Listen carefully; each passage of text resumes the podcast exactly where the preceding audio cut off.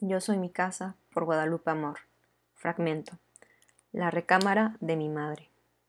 Un pequeño ángel rubio, blanco y rizado, sostiene en su manecita la guirnalda de rosas encarnadas, que, después de formar una ondulación en el aire, es sostenida por otra mano semejante, la de un niño alado, igual a su compañero, aunque de ríos más oscuros.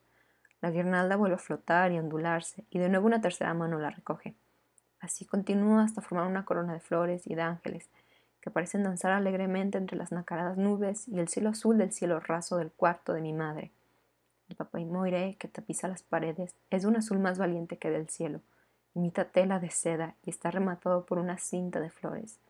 En las pesadas cortinas traídas de Francia, el azul colinda con el gris, pues el tiempo las ha desteñido un poco, aunque no ha borrado aún la profusión de bordados caprichosos, que sobresalen de la superficie de la tela.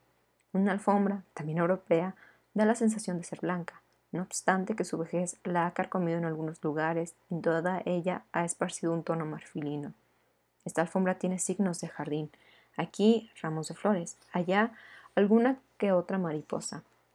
En ella han dejado profundas marcas las patas de los muebles Luis XVI, que multiplicados por numerosos espejos se hacen infinitos, entre ellos mismos.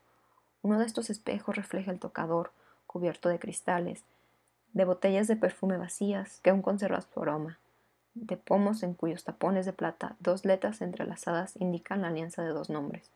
Una muñequita de porcelana, con peluca de rizos y vestido azul pálido, ocupa el lugar de honor.